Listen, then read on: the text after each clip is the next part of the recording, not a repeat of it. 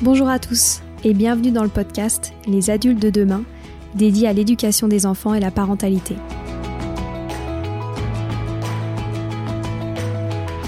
Les adultes de demain, c'est une conversation entre d'un côté une mère, Sylvie Descleb, 5 enfants, entrepreneuse depuis plus de 30 ans dans l'éducation, directrice d'école Montessori, éducatrice, créatrice d'un organisme de formation et écrivaine dans l'éducation. Et de l'autre côté, sa fille, c'est moi, Stéphanie.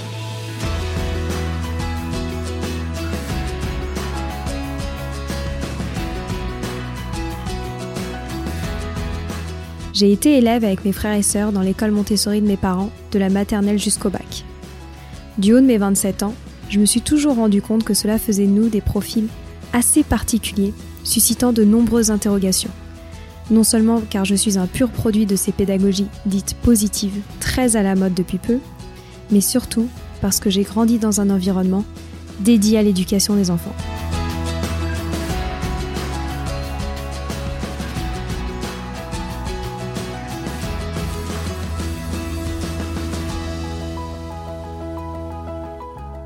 C'est pour cela qu'on a décidé, avec Sylvie, ma mère, de créer ce podcast et d'utiliser notre histoire pour répondre à ces interrogations sur les enfants d'aujourd'hui qui seront les adultes de demain. Chaque semaine, j'interrogerai Sylvie, une experte de l'éducation, et mère et grand-mère épanouie, pour aborder des grands thèmes en lien avec l'éducation et la parentalité, pour comprendre les évolutions de la société, les opportunités, les inquiétudes, les interrogations de jeunes adultes comme moi de parents, futurs parents, grands-parents, professeurs ou simples passionnés d'éducation.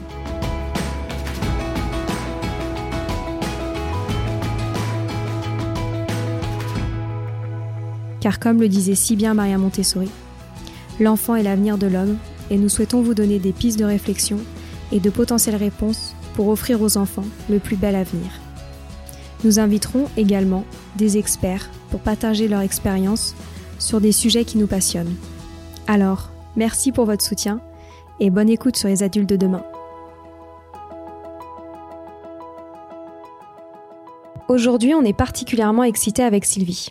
On réalise notre premier épisode avec un invité pour échanger sur un thème qui nous tient particulièrement à cœur. En effet, l'histoire de Tristan et Yvon est assez particulière. Ils se sont rencontrés avec Sylvie en 2016, lorsque Tristan est venu faire une intervention auprès d'élèves de 6e et 5e dans ses écoles. Un an plus tard, il est venu faire un jardinet d'aromates avec les élèves de primaire, puis peu à peu s'est investi dans des activités mensuelles avec les élèves jusqu'à ce qu'il soit embauché dans les écoles Montessori de Sylvie. Tristan a commencé à prendre ses marques dans cet environnement et devenir un élément primordial pour les jeunes et les adultes. Il s'occupe de l'aménagement paysager, du fleurissement, des potagers des écoles et anime des ateliers. Sylvie a tout de suite identifié chez Tristan ce petit truc spécial, ce côté différent que l'on va découvrir tout au long de l'épisode, ce côté attachant et surtout cette sensibilité qui le rend si unique. En dehors de toutes ces qualités, Tristan a quelque chose qui le rend différent des autres. Tristan est porteur du syndrome d'Asperger, diagnostiqué à 9 ans. Depuis, il a décidé de partager ses expériences au plus grand nombre pour lever les préjugés autour de l'autisme.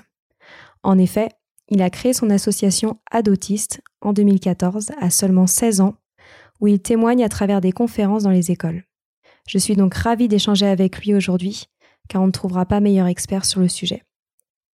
Donc pour démarrer cet épisode, Tristan, j'aimerais bien que tu te présentes, que tu nous dises euh, quel âge tu as, qu'est-ce que tu fais aujourd'hui, et tu nous racontes rapidement ton histoire. Rapidement, ça va être compliqué. Hein Alors moi, je m'appelle Tristan Yvon. Bon, actuellement, j'ai 23 ans, même si ça, ça, ça change tous les ans, donc c'est jamais figé. Alors euh, moi, il beaucoup, j'ai beaucoup de manières de, de, me présenter. Professionnellement, je suis technicien paysagiste. Je travaille pour Sylvie euh, la plupart du temps. J'ai quelques activités euh, quand même à côté où je, fais aussi des jardins chez des gens ou dans d'autres écoles ou, ou, ou ailleurs, différents types d'ateliers. J'ai mon association aussi qui prend de plus en plus de temps, où là j'anime des interventions sur l'autisme, que ça soit dans des écoles, écoles primaires, collèges, lycées, universités, grandes écoles, entreprises aussi, parce qu'on retrouve les mêmes enjeux chez les enfants et chez les adultes, hein, c'est un cycle. Et également aussi des contributions sur l'autisme en général, euh, au niveau politique, dans des grandes instances, devant des, des ministères, à la haute autorité de santé ou pour, pour des grands, grands référentiels.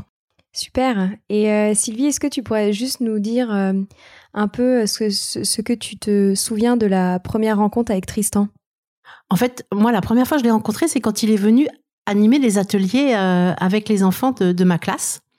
Et donc, au début, bah, il a dit qu'il lui fallait surtout pas beaucoup d'enfants, surtout pas des enfants passage. Et il s'est retrouvé avec trois garçons qui étaient très très excités, tellement ils étaient heureux de, faire cette activité euh, de, potager avec lui ou de plantation de fleurs, je me souviens plus exactement. Et donc ça a été très difficile pour lui parce qu'il fallait qu'il gère ses trois, trois enfants et qu'il anime en même temps euh, l'atelier. Et donc, euh, bon, moi, ça me faisait rire un petit peu parce qu'il avait eu pas mal de mal, mais il l'a pas tellement montré parce que les enfants étaient super contents et avaient qu'une envie, c'est de recommencer. Et les mêmes d'ailleurs. Au secours. Et du coup, Tristan, donc tu es porteur du syndrome d'Asperger. Est-ce que tu peux nous expliquer un peu, un peu plus qu'est-ce que c'est? Le syndrome d'Asperger, c'est une forme d'autisme. Donc, euh, c'est une forme d'autisme qui rentre dans ce qu'on appelle l'autisme de haut niveau, c'est-à-dire les personnes autistes qui n'ont pas de déficience intellectuelle. Donc, les personnes comme moi, pour qui ça relève davantage d'une différence que d'un handicap. Au niveau classification, le syndrome d'Asperger, aujourd'hui, a un petit peu disparu des classifications internationales, parce qu'avec toutes les sous-catégories d'autisme que l'on avait avant, l'autisme Asperger, l'autisme canaire, l'autiste typique, l'autisme sévère, tout ça a été fondu dans ce qu'on appelle aujourd'hui les TSA, donc les troubles du spectre de l'autisme. En revanche, au quotidien, dans la, dans la, dans, nos discussions, on, on, continue à parler du syndrome d'Asperger parce que c'est vraiment, bon, de toute manière, moi, c'est le diagnostic que j'ai eu, hein, donc c'est toujours ça qui, qui compte pour moi. Et comment c'est diagnostiqué? Alors c'est diagnostiqué par un test, euh, en fait ça se fait en deux temps. D'abord c'est un bilan euh, neuro qui se fait avec un psychologue. Donc c'est différents exercices hein, qui peuvent prendre, qui prennent même plusieurs heures, qui permettent d'évaluer différents items, donc la, la logico-mathématique, la, la, gestion de l'espace, la culture générale.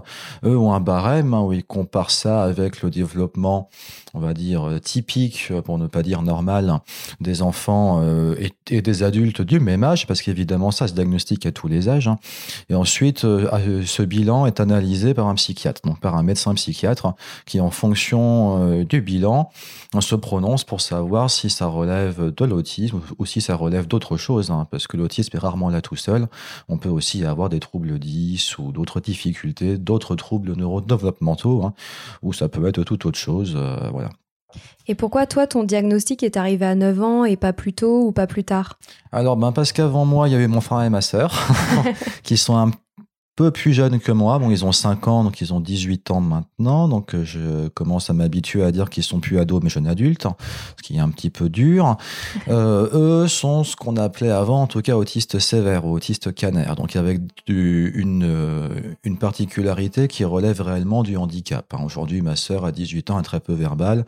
On communique sur un lexique de mots qui est très, très, très restreint. Bon, mon frère a fait beaucoup plus de, de progrès, mais c'est, ça reste encore compliqué. Donc, eux, à euh, un an, deux ans, évidemment, on se rendait compte qu'il y avait des, des, difficultés. Donc au terme d'un parcours un peu compliqué, ont été diagnostiqués euh, à 2-3 ans et moi j'en avais 5 de plus. Donc c'est à cette époque-là qu'on a rencontré ce qu'on appellerait aujourd'hui la première association d'auto-représentants, c'est-à-dire la première association de personnes autistes. Et moi, bon, on en parlera je pense après, mais j'avais énormément de difficultés au niveau social et au niveau scolaire.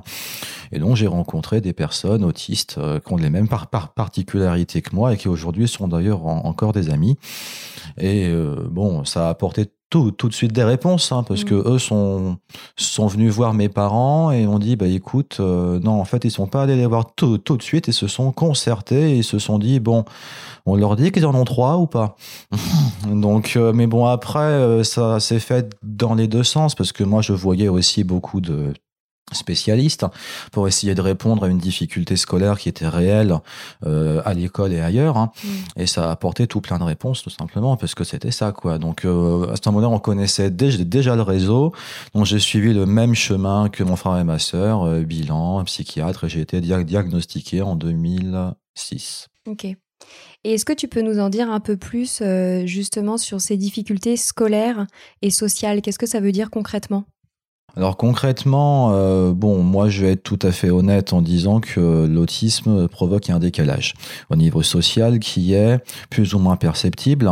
C'est-à-dire que moi aujourd'hui, en étant un adulte, je suis ce qu'on appelle un peu un caméléon, donc j'arrive un peu à me fondre dans la masse.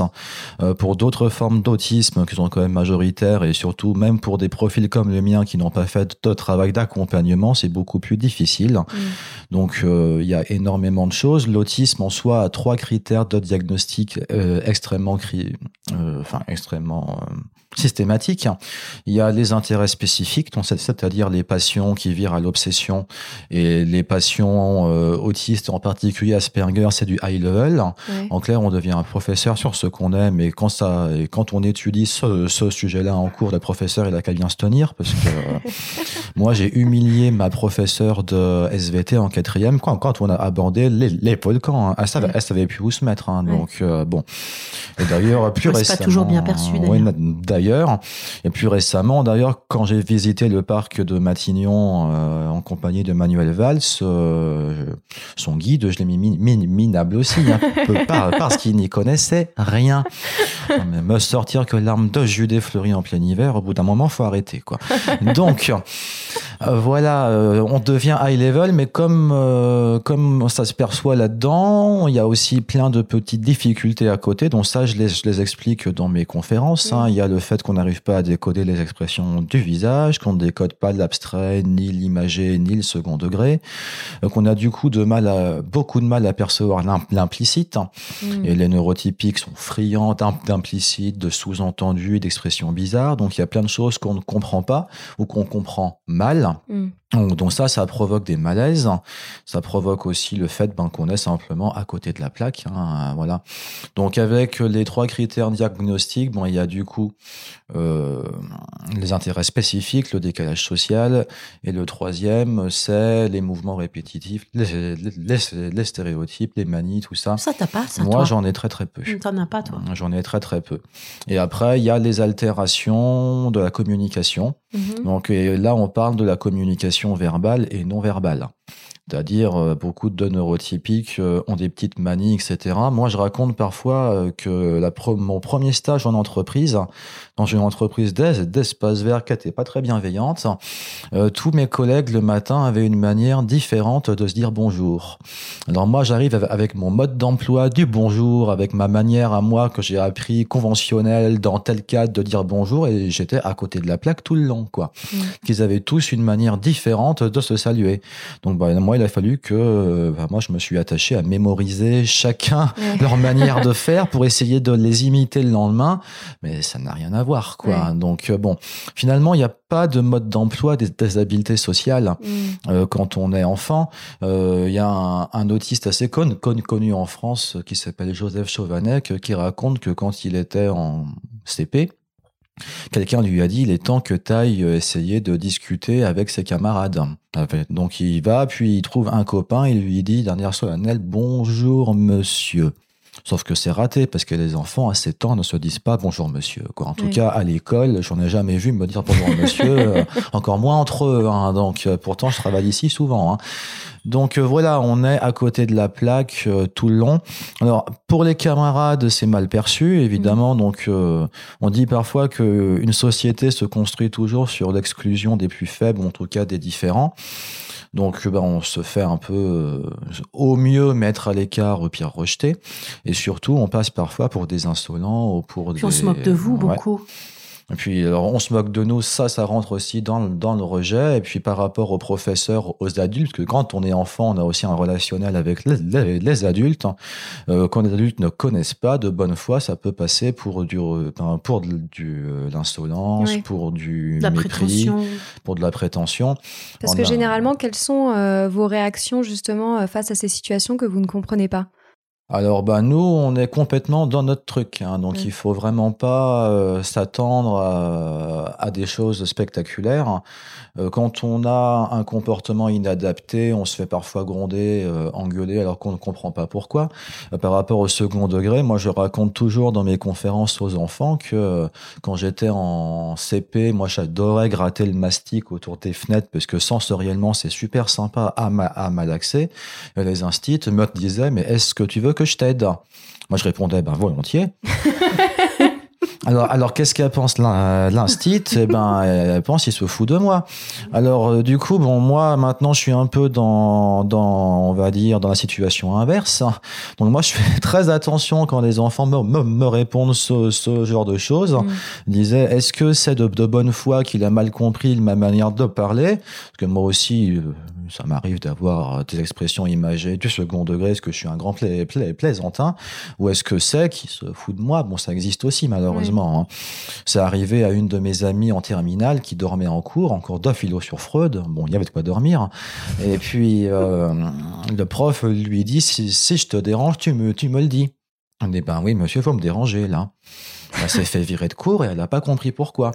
Donc euh, bon, après, moi je dis... La chose, c'est qu'ils comprennent pas pourquoi, en fait. C'est ça qui est difficile. Alors moi, je dis toujours que dans un, établissement, dans la société, de toute, manière, les règles sont les mêmes pour tout le monde. Hein. Il n'y a mm. pas à, avoir de, on va dire, de, de cas de figure différents, hormis qu'il faut qu'elles soient expliquées. C'est la moindre des choses, quoi. Mm. Hein.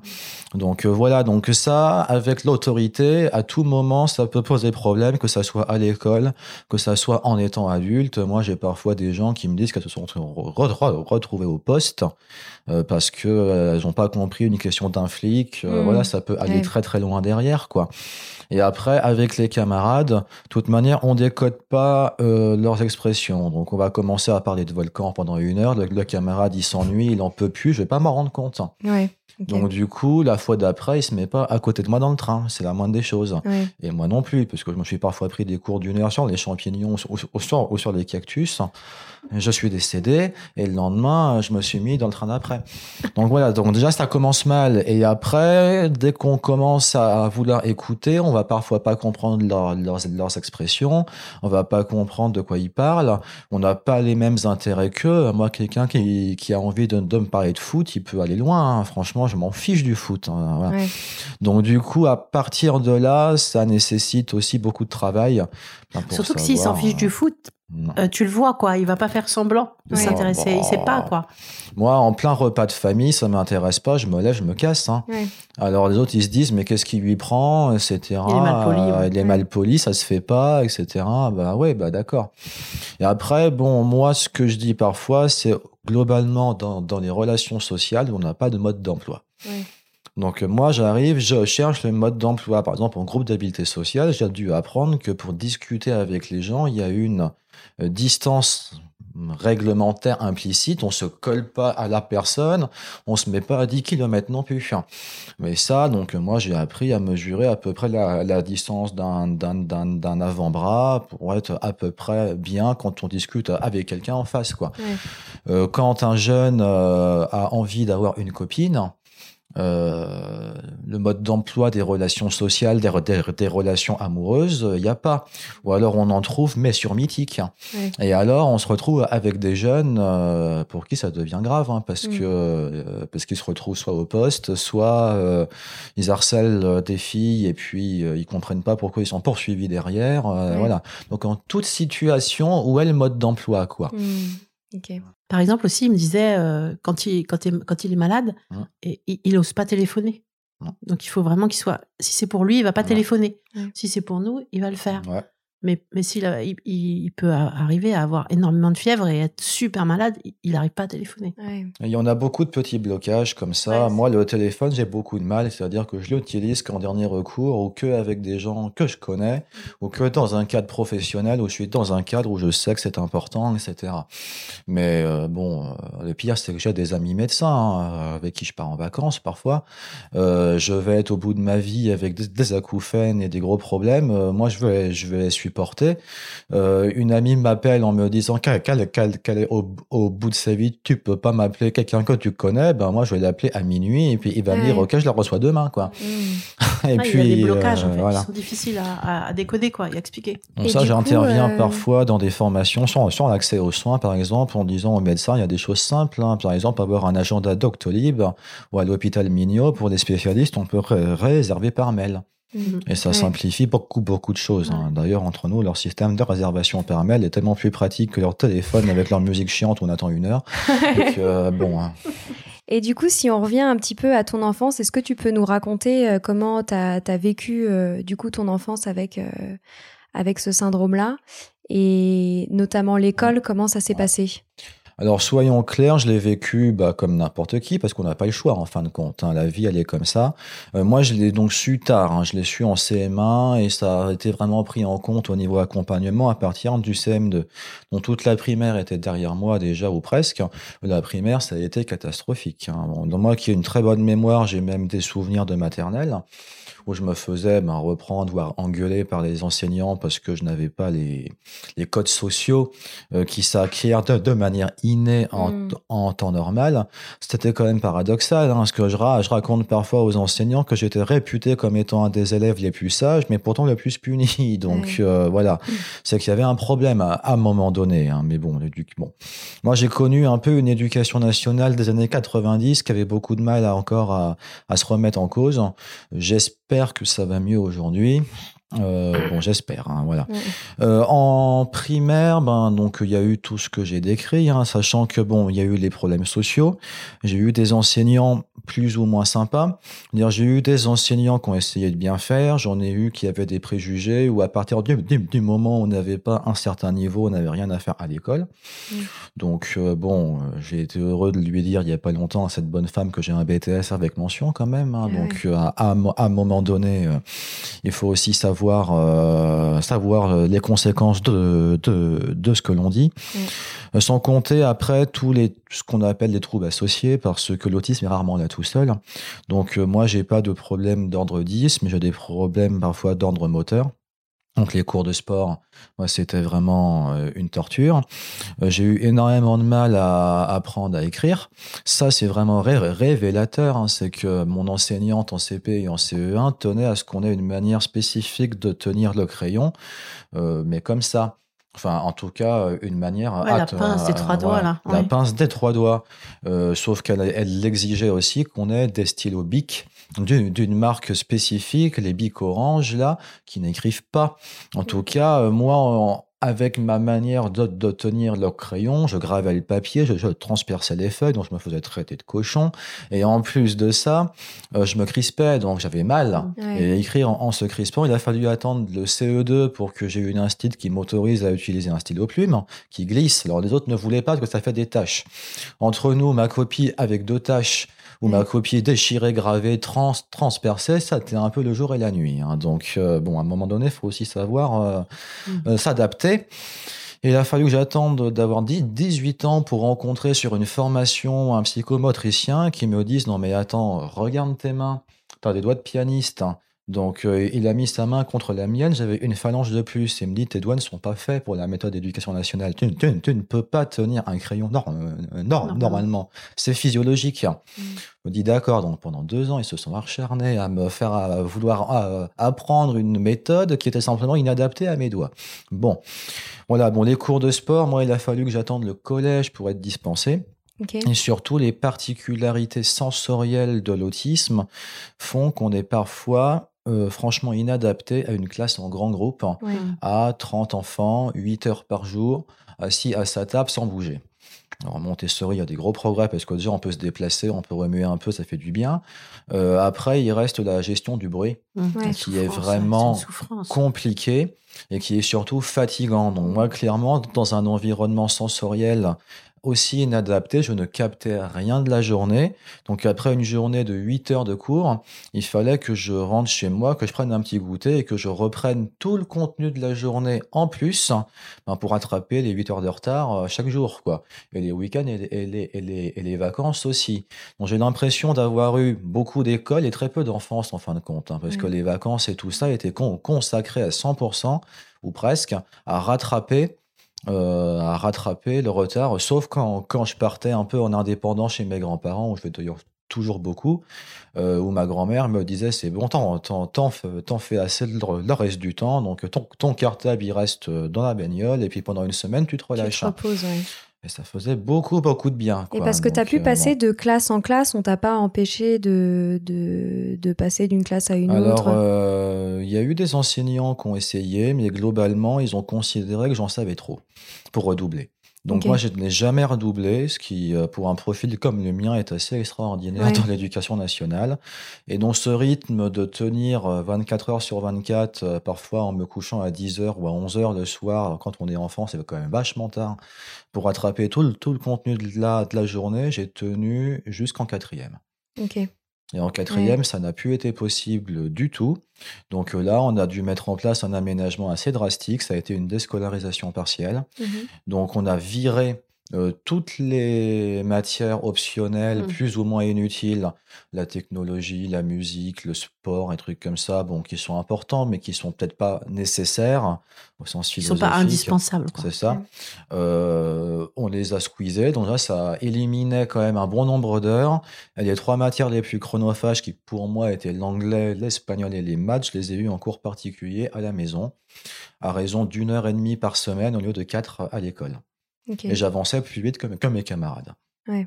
Donc euh, j'aime bien dire qu'entre la quatrième et la troisième, j'ai j'ai travaillé trois fois moins et j'ai eu des résultats trois fois supérieurs. Ouais, c'est fabuleux. Et le lycée après? Le lycée, ça a été beaucoup plus Et simple. t'as passé ton brevet en candidat libre? Euh, non, je l'ai passé au collège quand Ah ouais même.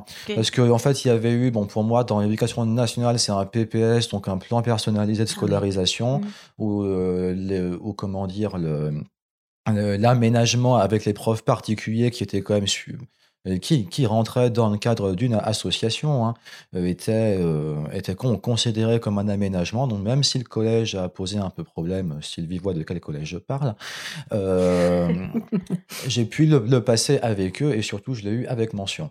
Ce qui a bien fait fermer le clapet à, à- à certaines personnes. Et le lycée, il y a eu deux gros progrès. Déjà, c'est l'orientation, parce que l'école et le collège, pour moi, je dis parfois que c'est trop généraliste. Mm. C'est-à-dire, il y a des enfants que ça n'intéresse pas. Moi, il y a des acquis de base que j'ai étudiés au collège qui ne me servent plus du tout aujourd'hui. Le théorème de Thalès, au quotidien, il me sert à rien. Si j'ai envie de m'en servir, je peux le retrouver fa- facilement, mais bon, voilà.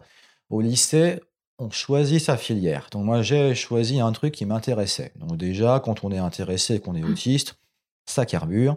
Et après, au niveau social, j'ai eu un lycée qui était moins obtus que mon collège, c'est-à-dire qui ont accepté, et c'était la première fois dans ma scolarité, qui ont accepté qu'on fasse de la sensibilisation. Mm. C'est-à-dire qu'ils ont accepté qu'une professionnelle de l'autisme qui savait ce que c'était vienne ren- rencontrer ma classe et vienne faire en fait ce que moi je fais dans tous les établissements où je vais maintenant, c'est-à-dire expliquer ce que c'est, dédramatiser, donc c'est ni contagieux, c'est ni dangereux, c'est pas un problème, c'est pas une fatalité. Et voilà, mon Tristan, il fait beaucoup d'efforts pour être avec vous. Voilà comment vous, vous pouvez en faire quelques-uns pour lui faciliter la vie. Et ce système d'efforts réciproque qui a aussi beaucoup touché mes profs, par exemple, ma prof de français avait euh, réécrit tous ces sujets euh, d'e- euh, d'examen pour qu'ils soient plus, plus lisibles et, plus simples. Ça a fait que j'ai été dans un environnement social beaucoup plus ouvert, accueillant. Et comme ça m'intéressait, en fait, les, les- les années lycée et les années BTS ont été les plus simples. Et c'est là, c'est grâce à ça, du coup, que tu as pu euh, maintenant avoir le métier que tu as aujourd'hui Ouais. et qui te, qui te passionne. Ben, moi, j'ai appris, alors je dis parfois qu'il y a beaucoup de choses que, que j'ai appris sur le tas, Ouais. mais la théorie du, du, du métier de paysagiste, euh, je l'ai appris là-bas. Donc moi, j'ai choisi une filière technologique qui s'appelle STAV, donc pour sciences techniques de l'agronomie et du vivant, c'est un bac agricole.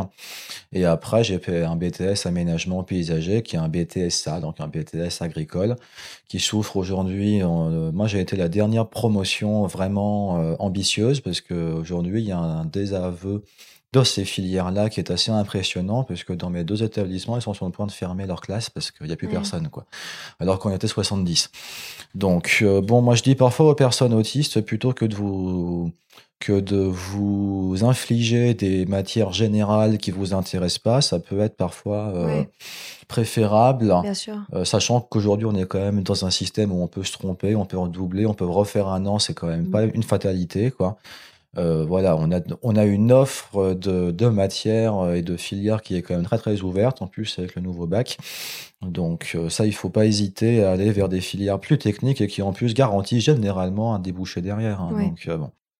Et du coup, t'as pas eu de problème à trouver un travail euh, par la suite Euh, non, mais j'ai trouvé un travail complètement sous-qualifié. Ouais, c'est ça. hein. Ouais. Voilà, moi je suis sorti d'un BTS qui est une formation de chef d'équipe et j'ai été travailler comme euh, agent d'entretien de base où j'ai vidé des poubelles pendant un an. hein. Donc euh, voilà, moi j'ai eu, enfin, honnêtement, c'était quand même paradoxal parce que mes années, euh, mes années lycée et les années lycée études supérieures sont peut-être les seules que j'accepterais de refaire si, si c'était à refaire. Ouais. Les années, euh, les années primaires, euh, collège, c'est des années où je préférais sau- sauter d'un pont que d'avoir à, à revivre ça. Et tu peux nous en dire un peu plus de l'organisation à la maison? C'est très organisé. Alors à la maison, on est trois autistes. J'ai même envie de dire au moins trois. Donc du coup, euh, ça demande. Alors la maison, je, je témoigne souvent sur le fait que euh, on a dû mettre en place nous-mêmes des accompagnements de qualité à une époque où on n'avait pas la loi de 2005 sur l'inclusion scolaire et on n'avait pas les recommandations de la HAS euh, qui sont arrivées en 2012 hein, sur les bonnes pratiques. Donc on est arrivé à une époque où on a exigé des choses qui paraissaient euh, être euh, de la qualité supérieure, alors qu'aujourd'hui ça paraît être normal. Quoique. Donc du coup, Tu peux nous dire concrètement ce que c'était? Ben, des accompagnements à l'école avec des avec des assistantes euh, des AVS formés euh, de notre poche bien sûr, euh, avec euh, aussi donc les suivis psychologiques, euh, groupe d'habileté sociale derrière, la structuration visuelle, la stimulation euh, en respectant ben, tout ce qui doit se faire tout simplement. Donc euh, moi je témoigne en revanche souvent sur le fait que la maison est devenue une entreprise. C'est-à-dire qu'on a entre deux et trois salariés à plein temps à la maison de notre poche. Donc on a dû faire agrandir la maison pour qu'elle soit adaptée à ces, accompagnements-là. On a fait construire 80 mètres carrés de bureaux et de pièces de travail pour, pour les jumeaux. Salle sensorielle, on a des classeurs et des livres entiers de et des livres entiers. Puis de- ta mère, elle a été obligée d'arrêter son métier aussi. et alors nous, on a eu de la chance parce que pendant très longtemps, on a, on a pu financer l'accompagnement. Mon père est devenu très militant, a fait ouvrir euh, trois classes spécialisées euh, en, en enfonçant des portes partout parce qu'il voulait pas. Euh, il est arrivé un moment où ma sœur s'est retrouvée sans solution, donc là, ma mère a été forcée effectivement euh, de sacrifier la fin de sa carrière professionnelle parce qu'il lui restait au moins une bonne dizaine d'années à faire pour s'occuper de ma sœur avant qu'elle ne vienne euh, tra- travailler avec Sylvie quelques années après. Mhm. Voilà, donc du coup, euh, finalement, la vie de famille, aujourd'hui, ça tourne quand même encore beaucoup autour de l'autisme, parce que, ben, évidemment, on a trois salariés à la maison, donc moi qui me lève un peu tard, il n'est pas question de, de traverser la maison pour aller en pyjama dans la salle de bain, quoi, c'est même pas la peine, hein, il y, a, il y a du monde, hein, donc euh, voilà. On, a, on use une plastifieuse par an, on a, on a, on a une photocopieuse, enfin, bon, voilà. moi, moi j'ai franchement l'impression d'habiter dans une entreprise, mais qui est consacrée euh, à l'accompagnement de mon frère et de ma sœur. Ok. Puis, tu, puis vous pouvez jamais les laisser tout seuls, même s'ils ont 18 ans, Euh, non. vous avez un emploi du temps qui est super euh, Bah, ça, de organisé. toute manière, il faut qu'il y en ait un des trois qui soit là. euh, il n'est pas question, enfin, il n'y a pas d'autonomie pour le moment. Ils sont autonomes av- avec une relance. euh, voilà, on leur dit tu mets la table, tu fais la cuisine, ils savent faire. Mais il faut qu'il y ait quelqu'un, ne serait-ce qu'ils sont très vulnérables. Vulnérables à tout ce qui pourrait y arriver. hein. Une alarme qui sonne, euh, un imprévu quelconque, euh, un idiot qui a envie de lui vendre un, un calendrier bien cher. euh, voilà. Un, dé- un départ une fois, de ton feu. frère, il avait mis Ouais. la personne dehors, la professionnelle, elle était Ouais. enfermée dehors. Ah bah ça, après, il y a, y, a, il y a encore des petits troubles du comportement aussi. Avec mon frère et ma sœur, on a énormément de chance parce qu'ils sont très calmes. Mm. Donc, euh, moi, je relativise énormément par rapport à tous mes amis qui vivent des calvaires absolument inimaginables avec des, des, des, des ados hyperactifs et violents qui ne dorment pas. Ouais. Moi, j'ai des amis qui habitent au milieu de champs de bataille, qui doivent dormir à tour de rôle pour, pour maîtriser le gamin toute la nuit, pour l'occuper, etc. Et ça toute l'année depuis 20 ans, quoi. Et parce Euh. qu'en en gros, quelles sont les aides publiques euh, pour des enfants avec ce syndrome? Euh, Il y a beaucoup de choses. Enfin, ça, alors déjà, tout doit être individualisé, évidemment, parce qu'il y a des bases euh, communes. Euh, les aides publiques, aujourd'hui, ça reste encore beaucoup de l'institution et beaucoup de l'hôpital. C'est-à-dire des choses qui déjà sont, sont de mauvaise qualité et des choses dont on ne veut pas parce que ça ne répond pas aux besoins Ouais. et qui coûtent en- encore plus cher que les accompagnements euh, de bonne qualité qui sont, eux, encore mal remboursés. Mm. On a quand même, alors depuis mon époque, les parents d'aujourd'hui déjà ont accès à un diagnostic beaucoup plus facile parce qu'à mon époque, ça n'existait pratiquement pas, euh, ont quand même un réseau d'associations qui est bien implanté. Donc que toutes les assos qu'on a montées, tous les services, toutes les classes qu'on a ouvertes, elles existent toujours. Donc les gens qui nous succèdent et qui sont de plus en plus nombreux euh, bénéficient tout, toujours de cette base-là. Donc euh, là, avec les nouvelles mesures du gouvernement, on arrive quand même à avoir un diagnostic précoce, un accompagnement précoce avec des AESH et des AVS qui peuvent quand même les accompagner à l'école. Donc euh, les, les mesures ambitieuses du gouvernement, c'est 100% des, des, enfants autistes inclus en maternelle, ce qui est ambitieux, mais ce qui est déjà la porte d'entrée à beaucoup de choses. Euh, après, donc euh, on a des, des CESAD, des SAMSA, en tout cas des accompagnements de qualité pour les enfants. Euh, tout ça s'arrête Des accompagnements quotidiens. Ouais. Et tout ça s'arrête à 18 ans. Enfin, 20 ans. Parce que mmh. la, la, la limite, c'est 20 ans. Donc, pour mon frère et ma soeur, il nous reste deux ans, clairement. Euh, voilà. Après cette limite-là, moi, le mois dernier, j'étais dans le bureau de la ministre pour lui dire, écoutez, madame, qu'est-ce que vous faites des adultes? Parce que, bon, il se trouve que, que l'actualité a fait que fin 2019, on a un film qui s'appelle Hors Norme qui est passé euh, au cinéma, qui a montré un aperçu que moi je qualifie d'affreusement réaliste de la situation française, mais le réaliste est à, est à souligner deux, trois mmh. traits. Mmh. C'est-à-dire que moi, j'ai des représentants de grosses assos qui sont, enfin, que moi j'ai accompagnés, puisque c'est eux qui étaient invités, et qui ont dit à la ministre, écoutez, moi, mes établissements, ils sont pleins. Donc, on a des amendements cretons qui permettent, c'est une loi qui permet de garder les gens au, après 20 ans en attente d'autres choses, et quand l'un des, des, représentants a dit, écoutez, moi d'ici deux ans, je suis à 100% de creton dans tous mes établissements, c'est-à-dire qu'on a réussi à mettre en place des choses qui ne sont pas parfaites, mais qui existent quand même pour les jeunes. Maintenant, le, le gros dilemme, c'est de s'intéresser à la professionnalisation, à la vie adulte, avec le plus d'autonomie possible. Ouais, c'est ça, les rendre autonomes. Et après, au vieillissement. Mmh. Euh, qui viendra après. Hein. Aujourd'hui, en France, on sait que 80% des hospitalisations de plus de 30 jours sont des personnes autistes, alors qu'elles n'ont rien à faire à l'hôpital. Donc euh, clairement, nos structures sanitaires sont remplies de personnes autistes qui n'ont rien à y faire. Donc euh, ça, il faut que ça change, mais malheureusement, bon, les parents qui ont poussé leur gamin à 20 ans sont épuisés. Donc c'est ma génération à moi qui va devoir porter ces, ces, ces combats-là. On a beaucoup, beaucoup d'initiatives en ce moment qui, qui se montent pour du logement inclusif, euh, pour des petites structures et pour des initiatives locales, mais qui reposent quand même beaucoup sur les parents. C'est-à-dire que le jour où les parents ne peuvent plus, euh, les enfants se retrouvent seuls. Quoi. Ah Donc c'est une situation, le vieillissement, qui angoisse énormément les familles parce que c'est encore un immense inconnu, malheureusement. Et euh, tu nous parlais justement de, quelques initiatives sur lesquelles tu travaillais avec ton association. Tu peux nous en dire un peu plus, et notamment le, les missions de cette association? Alors moi, mon association est là en fait pour, euh, pour faire de la, sensibilisation, parce qu'on a énormément d'associations en France qui font de l'accompagnement, qui sont là pour fournir des AVS, fournir euh, des, des accompagnants, fournir éventuellement des moments de répit aux familles, des séjours, etc moi j'ai décidé de faire de la com. Parce que moi, bon, plus jeune, je suis pas encore parent, donc j'ai pas encore à me battre pour des gamins, pour des trucs comme ça, même s'il faudra que je me batte plus tard pour me faire ma enfin, ce que je fais déjà. Euh, en revanche, euh, il y avait personne en France qui avait pris cet enjeu à bras le corps de sensibiliser la population ben, pour faciliter tout simplement euh, l'inclusion des personnes autistes et dans tous les milieux, à commencer par l'école. Que j'ai constaté que moi, les seules années où ça s'est bien passé, c'est les seules années où, mes camarades ont eu accès à une information honnête euh, sur ce que c'était. Parce que autrement, euh, c'est toujours un dilemme. Moi, je peux ne pas le dire. Sauf que, bon, il y a vite des malentendus, etc. Et mal le dire, c'est ouvrir la porte aux gens qui vont fouiller sur Internet où on trouve vraiment tout et n'importe quoi.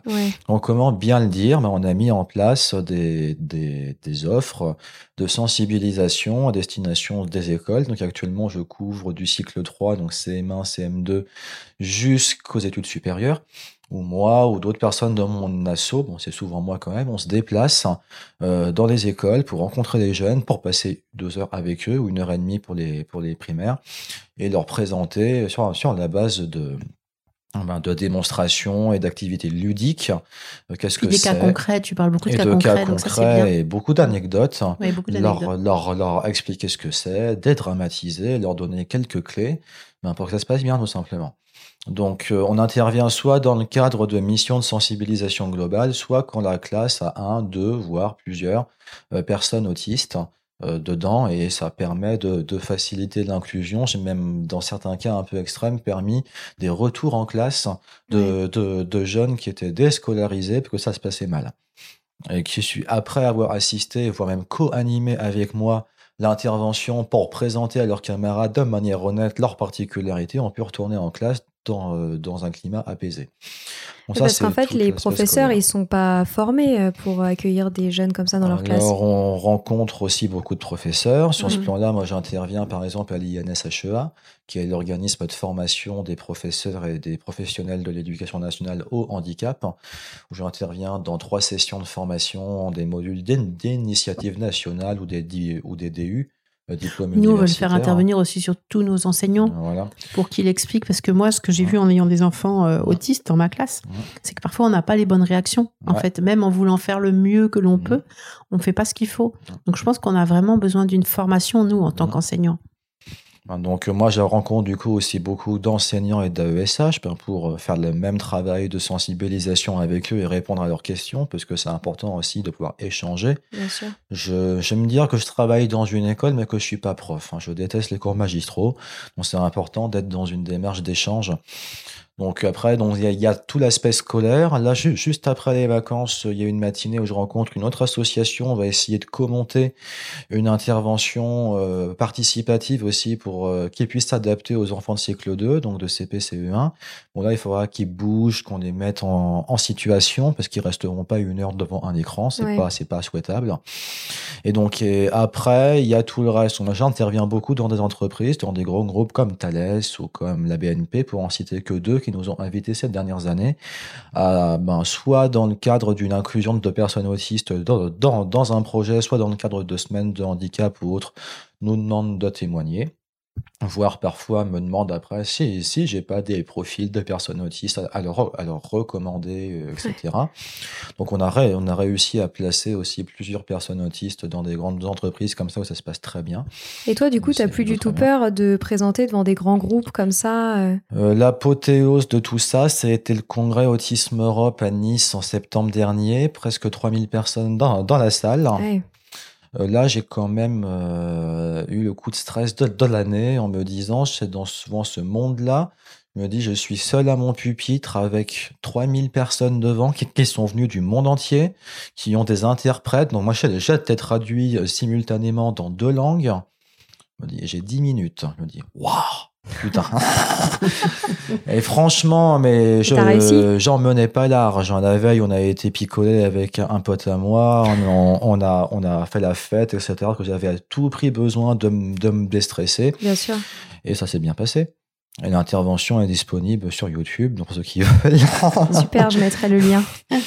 Voilà, donc ça c'était le congrès Autisme Europe. Honnêtement, de, enfin déjà avant, moi je suis très à l'aise à l'oral et surtout j'aime bien dire que j'ai beaucoup travaillé étant jeune sur la communication, donc je, je suis autant à l'aise dans un bled de Martinique avec des gens dont je connais pas le patois que au ministère devant des ministres, que devant des groupes de scientifiques. Moi, j'arrive vraiment à m'adapter à, l'auditoire. Et surtout, bon, je suis un peu un, un bavard chronique, donc j'accroche un peu avec tous les tous les publics. Et surtout je ne conçois pas enfin par rapport à toutes les interventions où je vais dans des grands colloques parce que je fais beaucoup de grands trucs je, je m'amuse aussi Ouais. je suis pas là pour euh, faire pleurer les gens, encore moins pour leur casser les pieds. Donc il y a beaucoup de concret, il y a beaucoup d'humour, il y a beaucoup d'anecdotes euh, tordantes, voire beaucoup de déconnades. Moi bientôt je vais faire une conférence entièrement sous hélium, donc je pense que ça va être du grand n'importe quoi. Euh, j'ai des amis aussi, euh, j'ai beaucoup d'amis autistes ou pas, ou médecins ou scientifiques, avec qui on se lance des, des, des, des délires ou des défis comme ça, de faire passer le message, mais de le faire passer de manière différente. Avec humour, euh, euh. Avec humour, ou en tout cas de manière ludique, pour qu'au milieu de la journée, ça soit aussi un peu la bouffée d'oxygène entre quatre interventions un peu longues sur Ouais. des Mais sujets Mais aussi, c'est parce que tu es animé par, euh, par un par une vraie passion pour défendre ce sujet, quoi. Bah, de toute manière, ça m'intéresse, hein, donc voilà. Parce qu'il y a encore beaucoup à faire tout de même. Hein. Et parfois, il me demande même maintenant de co-modérer euh, les interventions des autres. Donc euh, là, il y a deux congrès bien bientôt. Je ne serai pas conférencier, mais je serai modérateur, présentateur. Ça devient n'importe quoi, mais bon. Et euh, les actions auprès du ministère, tu peux nous en dire un peu plus? Alors aujourd'hui, depuis leur... C'était vrai déjà avec le gouvernement précédent, mais avec ce gouvernement-là, bon, je suis pas non plus d'accord avec tout ce qui se passe, bien sûr, en particulier en ce moment, mais en tout cas, ils ont une vraie volonté de donner la parole aux personnes concernées. C'est-à-dire que déjà, dans la concertation de du plan Autisme 4, qui est devenu la stratégie nationale pour les quatre années en cours, ils ont demandé à des personnes autistes de participer aux réunions, de donner leur avis, de participer. Donc, euh, j'en ai, j'en ai fait partie et depuis, donc, avec mon association, on est sollicité très, très régulièrement ben, pour ce genre de choses, pour de la concertation, pour donner notre, avis, en tout cas, pour être consulté dans le cadre de la stratégie, euh, etc. Donc, euh, au-delà de ça, j'ai eu l'occasion du coup de rencontrer un bon nombre de responsables politiques, que ce soit des députés. J'ai partagé aussi une journée avec le président du Sénat il y a deux ans maintenant. Euh, j'ai rencontré deux premiers ministres, deux secrétaires d'État au handicap, dont Madame Cluzel, qui est l'actuelle secrétaire d'État, qui est elle-même maman d'une jeune fille handicapée et qu'on connaît par ailleurs depuis plus de 20 ans parce qu'on on travaillait avec elle avant qu'elle soit ministre. Voilà, donc après, on, on essaye de, comme dit le colibri, de faire notre part. En tout cas, moi, j'essaye de faire ma part. On trouve que ça n'avance pas assez vite. On trouve qu'il reste tant à faire euh, par rapport à l'espoir qu'on avait. Je suis forcé de dire qu'on est quand même globalement très très déçu. Mais bon, euh, il n'empêche que c'est quand même, selon moi, une avancée majeure que d'avoir voulu consulter les personnes concernées. Et pas seulement les représentants des grandes assos, pas seulement les parents, pas seulement, etc de pouvoir essayer d'écouter un peu tout le monde. Mmh. Bon, maintenant, il se trouve qu'on est tous d'accord sur ce qu'on veut. Donc, ça serait bien de nous écouter pour de bon. Bah euh, et il y a quand même de, de plus en plus de, de, belles choses qui se passent. Je pense notamment, Sylvie, euh, ce que tu expérimentes euh, dans ton école avec plusieurs enfants autistes qui sont dans les salles de classe. Tu peux nous en dire deux, trois mots avant qu'on termine l'épisode? Ah oui, nous, ça c'est extraordinaire. En fait, on fait de la vraie inclusion. Donc, avec une association qui a été créée par Véronique Moulin. Et en fait, les enfants sont dans nos classes avec une éducatrice spécialisée. Alors, Certains, c'est une éducatrice spécialisée en permanence. Certains, c'est de temps en temps. En fait, c'est en fonction des besoins. Et les enfants euh, sont toute la journée à l'école et participent à toutes les activités avec les autres. Ils font la musique, ils font l'art, ils font, ils font tout avec un programme évidemment individualisé. Et puis, au sein de l'école viennent l'orthophoniste, la psychomotricienne, la psychologue. Et en fait, c'est extraordinaire euh, les progrès que ces enfants font. Et c'est extraordinaire pour le bonheur des parents de voir leurs enfants scolarisés toute la journée au même endroit. Et l'autre jour, je disais justement à un papa, oh là là, c'est super, euh, Théo, il a fait beaucoup de progrès. Et il me dit, mais déjà, que mon enfant vienne à l'école heureux, que mon enfant soit content, c'est déjà énorme pour moi. Donc ça, elle peut le faire, elle le fait à tous les niveaux, donc en maternelle, en primaire, en collège. Et, c'est très bénéfique pour les autres élèves aussi. Et pour les autres élèves, c'est extraordinaire parce que ils, comprennent la différence, ils accompagnent énormément ces enfants, ils, rendent du sport en disant oh c'est super, euh, il a fait la galipette tout seul. En fait, ils sont extrêmement aidants, extrêmement euh, admiratifs de, de chaque progrès. Et puis par exemple, quand ils font trop de bruit, on leur explique que voilà, pour par respect pour euh, pour ces enfants, il faut qu'ils fassent attention. Et tout de suite, ils vont diminuer le volume sonore. Tout de suite, ils vont faire attention. Donc ça, ça développe euh, une empathie euh, qui est extraordinaire. Donc euh, ouais, ce programme, moi, je, je suis vraiment emballée. J'espère qu'on va pouvoir le faire vraiment partout. Puis j'aime bien dire que on parle beaucoup de résultats scolaires, de progrès scolaires, etc. Euh, bon, il y a des personnes autistes qui ont des difficultés plus importantes que d'autres, donc on n'arrivera pas au même résultat avec tout le monde. Mais au-delà du programme scolaire, au-delà aussi parfois de, la, valorisation professionnelle de personnes qui travaillent dans, dans des entreprises adaptées, etc. Moi, moi je dis toujours qu'il faut regarder l'épanouissement social, qui est important. L'école, c'est un lieu de socialisation qui est le lieu normal pour un enfant, tout comme l'entreprise est le lieu normal pour un adulte. Donc, euh, même si l'enfant progresse moins vite que les autres, qu'il est plus en difficulté, le fait d'aller à l'école, c'est déjà le fait d'être dans un environnement social ordinaire pour un enfant. Et quand c'est adapté, quand on le fait de manière, quand on met les adaptations nécessaires pour que ça se passe bien, c'est forcément bénéfique pour le jeune, tout comme euh, inclure euh, un, un, adulte autiste en, en, en, entreprise de manière adaptée, comme le fait par exemple Andros. On se rend compte que bon, c'est des jeunes, enfin c'est des adultes qui sont peut-être à mi-temps, qui gagnent peut-être pas très bien leur vie, qui sont dans des, enfin qui ont une, une, une situation qui reste peut-être un peu précaire, mais ils travaillent, ils sont là, ils sourient, ils font sourire leurs leurs leurs collègues. Et en plus, Andros, a permis de démontrer qu'employer des profils atypiques pouvait aussi être rentable pour une activité pro professionnelle, ce qui est quand même pas rien. Par rapport au système qu'on connaît trop souvent où ces personnes-là, enfants, adultes, sont mis à l'écart. Aujourd'hui, en France, on est dans un système qu'on appelle l'intégration, c'est-à-dire que on, on, inclut les personnes dans, dans, la, dans la société, mais entre eux, dans un lieu spécifique. Voilà, moi, c'est ça que je voulais surtout pas dans, dans notre école. L'objectif, hein. c'est qu'on arrive vers une mmh. inclusion, c'est-à-dire que ces personnes-là aient leur place au milieu des autres. Et cette pour ça très important qu'on puisse sensibiliser les camarades. Moi, moi je l'ai fait avec les, enfants de l'école ici pour leur expliquer que c'est pas une fatalité, que c'est juste une différence. Ouais. Mmh. Bah, merci beaucoup Tristan, euh, j'ai énormément appris grâce à toi. Euh, pour ce dernier épisode, et comme tu nous as quand même fait euh, beaucoup de teasing sur toutes tes anecdotes super drôles, est-ce que tu en aurais une dernière à nous partager pour clôturer cet épisode? Une dernière, c'est un peu compliqué. Hein. Qu'est-ce que je vais sortir comme anecdote? Au sein de l'école ou en général euh, En sein de l'école, euh, je sais pas. L'autre jour, j'ai un des enfants de l'école, ça m'a bien, bien, bien touché lundi dernier, qui est venu me voir et qui m'a dit, tu sais, Tristan, j'aimerais bien que j'aurais beaucoup aimé être ton enfant. C'est joli. J'ai pas trop su comment le prendre, mais bon. ça veut dire que tu t'occupes bien d'eux. Bah, merci beaucoup à tous les deux. Merci. Voilà, c'est fini pour aujourd'hui. On espère que cet épisode vous a plu. Avant de se quitter, on a quand même besoin de vous. Si après avoir écouté cet exposé, vous ressortez avec plein d'idées pour apporter le meilleur aux enfants, n'oubliez pas de nous laisser 5 étoiles et un petit commentaire sur Apple Podcast, sur iTunes ou toute autre plateforme d'écoute de podcast.